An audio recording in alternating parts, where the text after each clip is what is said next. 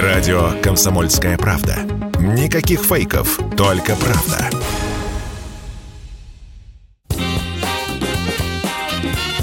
Был бы повод. Здравствуйте, я Михаил Антонов, и эта программа «Был бы повод» 24 мая на календаре. И рассказ о событиях, которые происходили в этот день, но в разные годы, ждет вас сегодняшней передаче. 1925 год, 24 мая. В газетном строю советской прессы пополнение в этот день выходит из печати первый номер газеты «Комсомольская правда».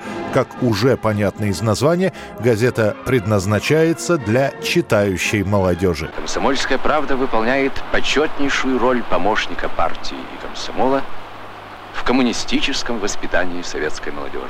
Идея создания печатного органа ВЛКСМ родилась еще давно. Самому комсомолу уже 7 лет, а официальной прессы, которая бы объединяла комсомольцев всей страны, до сих пор не создана.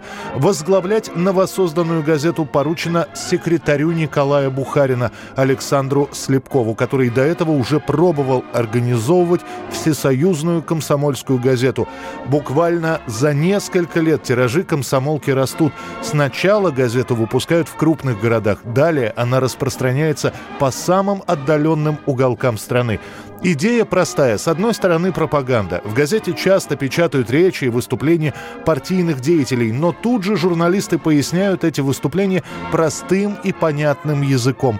Отдельная изюминка – репортажи с мест. Благо, строек и производств, на которых работают комсомольцы, много, и рассказы от первого лица читаются в захлеб. На ежедневной планерке обсуждаются материалы, помещенные в вышедшем номере газеты – намечается план следующих. К тому времени расширяется и штат сотрудников. К концу 20-х годов с «Комсомольской правдой» сотрудничают Маяковский, Гайдар, Фадеев и многие другие известные писатели. 1989 год, 24 мая. Сначала на экраны американских кинотеатров, а потом и на экраны других стран выходит третья часть о приключениях американского археолога Индианы Джонса. Лента Стивена Спилберга «Индиана Джонс и последний крестовый поход». Так вот, какого вы обо мне мнения? Я верю в Граль, а не в свастику. И все же ты делаешь все против Граля. Кому какое дело до твоих мыслей?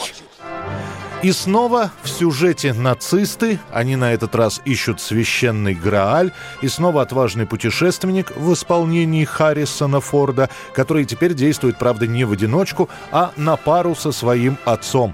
На эту роль приглашен шотландец Шон Коннери. Это ты, младший?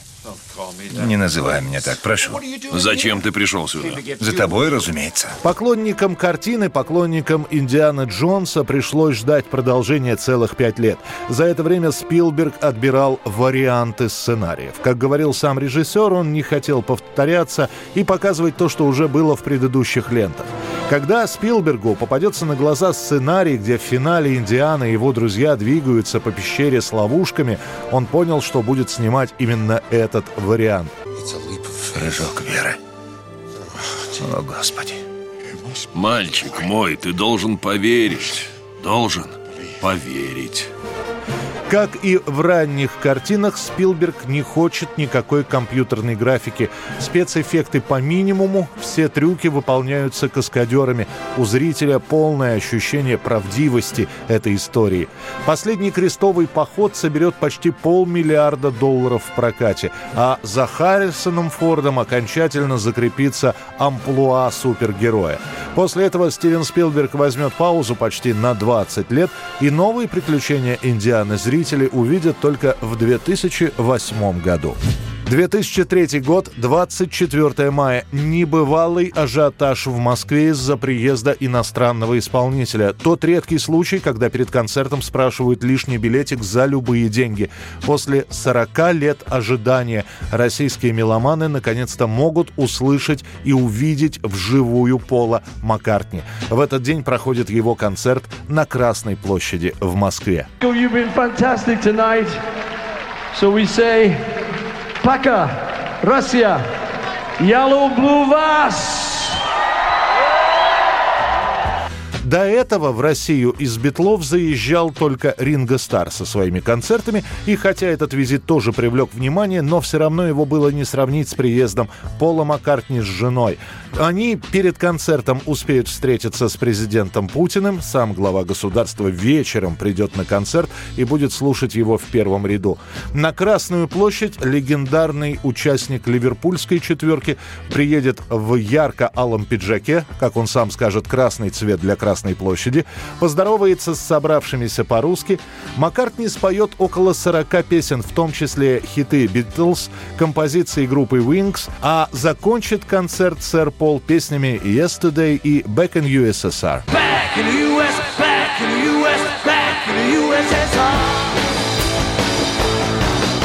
24 мая 2008 года. Россия впервые в своей истории побеждает на европейском конкурсе песен на Евровидении. Итак, Дима, да, вот бежит на сцену. На самом деле, друзья, очень многие сомневались, зачем Дмитрий Дима Билан едет второй раз на Евровидение, зачем ему это надо, а оказалось, что надо, и он привезет эту победу, привез эту победу в Россию. Вторая попытка для Димы Билана окажется успешной. Два года назад, в 2006 он будет лишь вторым. На первом месте тогда окажутся финны из группы «Лорди». В 2007 девочки из группы «Серебро» будут на третьем месте. И вот решено в очередной раз на конкурс Евровидения отправить Диму Билана. Его композиция «Believe» будет представлена на суд жюри и телезрителей в эфире канала «Россия». По результатам объединенного голосования жюри и телезрителей, которые которая будет проходить в прямом эфире, композиция «Believe» наберет 54 балла и займет первое место. В итоге именно Билан отправляется в Сербию, где проходит Евровидение. Едет не один, едет с целой командой. Он поет, под вокал Билана на ограниченном пространстве катается чемпион-фигурист Евгений Плющенко. С другого бока играет на скрипке лауреат премии Грэмми, венгерский музыкант Эдвин Мартин. В итоге композиция Believe станет первой по итогам голосования стран, обойдя практически на 80 баллов ближайших конкурентов.